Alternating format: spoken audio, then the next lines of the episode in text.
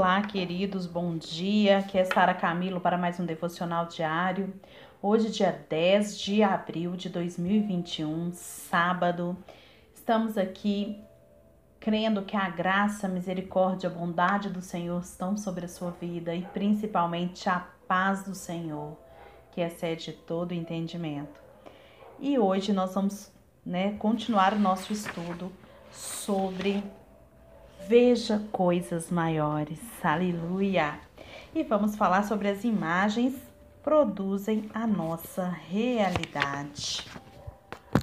O nosso texto-chave está em Provérbios, capítulo 23, 7, parte A, que diz assim: Porque como imaginou no seu coração, assim é. Aleluia. Vamos então, né, para é, falar sobre esse assunto tão importante hoje. Existe uma sequência simples na nossa mente, queridos. Imagens produzem pensamentos, pensamentos produzem palavras e palavras criam as circunstâncias da nossa vida. Se queremos mudar as coisas à nossa volta, nós temos de ir à origem e mudar as imagens. Tudo que Deus faz, Ele o faz a partir de imagens. Antes de Deus nos levar a fazer alguma coisa, Ele sempre nos levará a imaginar a obra e a sonhar com ela. Foi assim que Deus fez com Abraão. Ele lhe fez a promessa de que a sua descendência seria muito numerosa e então disse: Abraão, olhe as estrelas, Abraão, você pode contá-las? Olhe, olhe para a areia do mar, encha sua mente com essas imagens. Não olhe para a sua idade, olhe para as estrelas, não olhe para a idade avançada de Sara, olhe para a areia do mar. Nós devemos controlar as imagens que vêm ao nosso coração. É verdade que nós não podemos impedir que venham imagens erradas à nossa mente, mas a gente pode impedir que elas continuem ali. Não podemos impedir que um passarinho, um passarinho pouse em nossa cabeça, mas a gente pode impedir que ele faça um ninho. Todos nós formamos dentro de nós imagens em relação a Deus a nós mesmos e aos outros. E uma vez que isso acontece, nós nos relacionamos com essas imagens. Qual é a sua imagem de Deus? Qual a imagem de Deus tem sido formada dentro do seu coração? Há muitas imagens do Senhor nas Escrituras, mas a principal deles é a, dele é a imagem de Pai. Mas a imagem que o diabo insinua é de que Deus é mau e ele está nos esperando para nos condenar e, no, nos punir no grande dia. Tem uma imagem que eu sempre gosto de me lembrar da imagem que o servo infiel tinha de Deus na parábola dos talentos. Em Mateus 25, 24, olha só. No seu conceito, aquele servo infiel, ele pensava que Deus era alguém tão severo que queria colher o que ele não havia semeado e queria juntar o que ele não havia espalhado. Foi essa imagem distorcida de Deus que levou aquele servo a agir errado, guardando o seu talento com medo de Deus pois o diabo ele conseguiu torcer a imagem de Deus naquele servo. Nós não podemos servir a Deus com base no medo, queridos, na angústia e na cobrança. Deus, ele é o que ele diz que é, não o que você pensa ou o que os outros dizem. E onde nós podemos saber o que o que Deus diz? Onde que nós podemos saber? Hoje? Evidente que é na palavra dele. A palavra de Deus nos diz quem ele é. Meu amado, minha amada, deixa eu te dizer aqui nessa manhã. Deus, ele não está zangado com você. Ele o ama como você é e ele já pagou o preço por todas as suas injustiças. Lembre-se, Deus nunca desiste de você. Nunca. E qual é a imagem que você tem, que nós temos de nós mesmos? Qual a imagem que você tem de você mesmo? O versículo que eu abri aqui hoje, né, o devocional diz que porque como imagina no seu coração, assim ele é. Você é o que imagina ser, aquilo, aquela imagem que você tem de você. Nós precisamos encher a nossa mente com as imagens verdadeiras da palavra de Deus. Você não é o que seus pais dizem, você não é o que seus colegas dizem, mas você é o que Deus diz que você é. Em Números 13 e 33, nós temos um exemplo interessante do poder de uma imagem errada. Os espias, eles foram enviados por Moisés para ver a terra prometida. E no seu retorno fizeram o seguinte relatório: Vimos ali gigantes, e éramos aos nossos olhos como gafanhotos, e assim também o éramos aos seus olhos.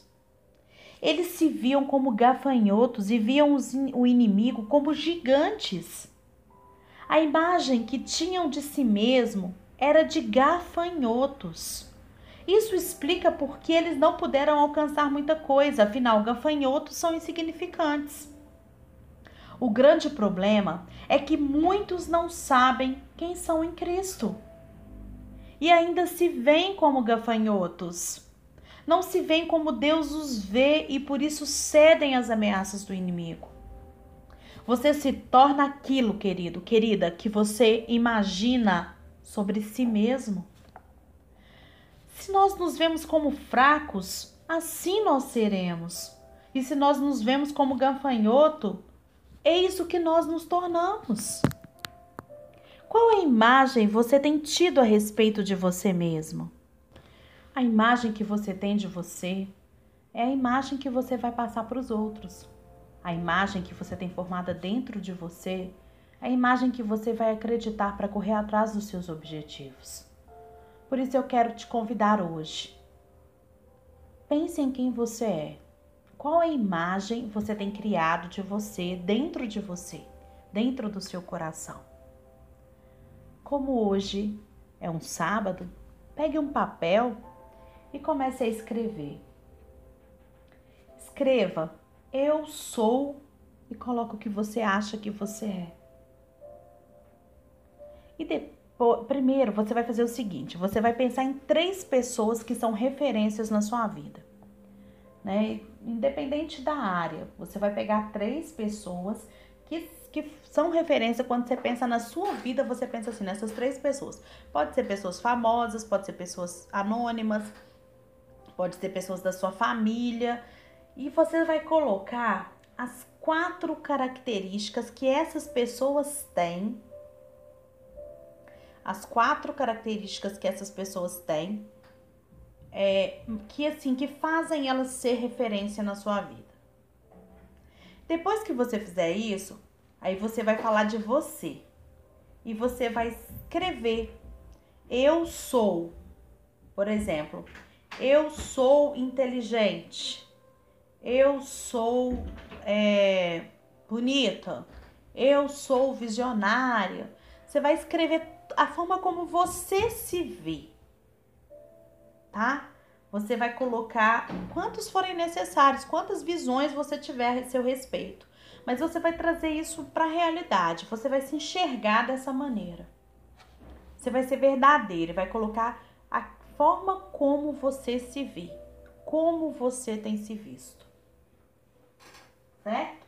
E depois que você fizer isso, você vai comparar com essas pessoas que você colocou. O que dessas pessoas que já estão na sua vida? E o que ainda não está? Ou aquilo até de negativo que essa pessoa tem que você é, é, não quer ter na sua vida.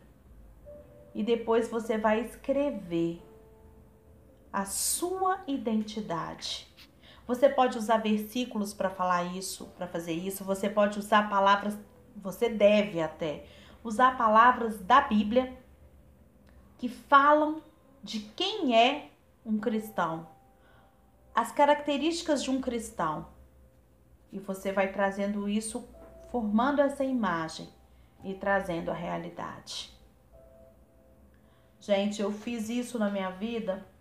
Eu até estava olhando aqui a apostila que eu fiz em 2019. E eu coloquei tanta coisa, sabe? É, que eu me via e que não era verdade. Quando eu comparei com a Bíblia, a visão que eu tinha a respeito de mim, eu vi que ela estava errada. Então eu reescrevi essas imagens e eu trouxe as imagens que o Senhor, a imagem que Deus tem de mim para a realidade. E eu coloquei aqui, então, três objetivos ousados que eu deveria desenvolver na minha vida. Eu não consegui desenvolver integralmente todos, mas eu já dei o primeiro passo para realizar os três objetivos mais ousados da minha vida. Os três eu já comecei. Então, eu quero te convidar nesse dia. Faça isso. Tire uns minutinhos agora após o devocional e senta, pega um papel e vai fazer isso. Se a sua imagem de você mesmo estiver distorcida, não estiver batendo com aquilo que a Bíblia fala que, a respeito de um cristão, refaça a sua imagem. Refaça. Você foi chamado para vencedor. Você foi chamada para vencedora.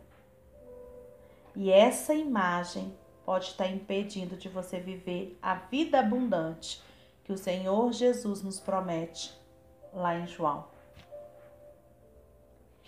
que esse exercício possa mudar a sua vida como mudou a minha. Eu ainda preciso trazer à memória algumas imagens, por isso eu preciso de buscar esses escritos que eu faço para lembrar daquilo que Deus me falou, para eu não perder a imagem que o Senhor colocou no meu coração. Mas sabe qual é a imagem que mais mudou a minha vida?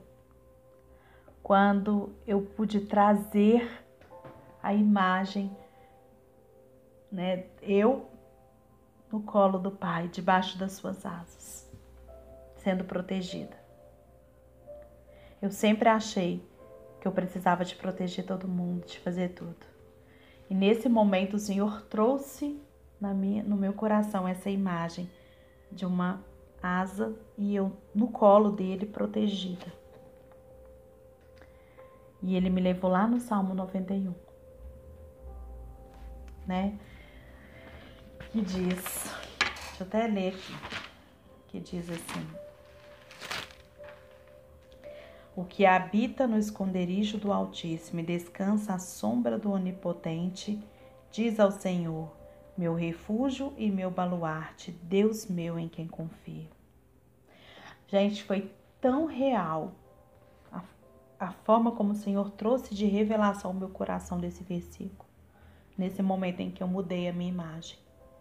E agora, quando às vezes o medo, a ansiedade de proteger e de fazer alguma coisa me assombra, eu trago à minha mente a imagem, eu deitada nas asas do Altíssimo, debaixo das asas do Altíssimo.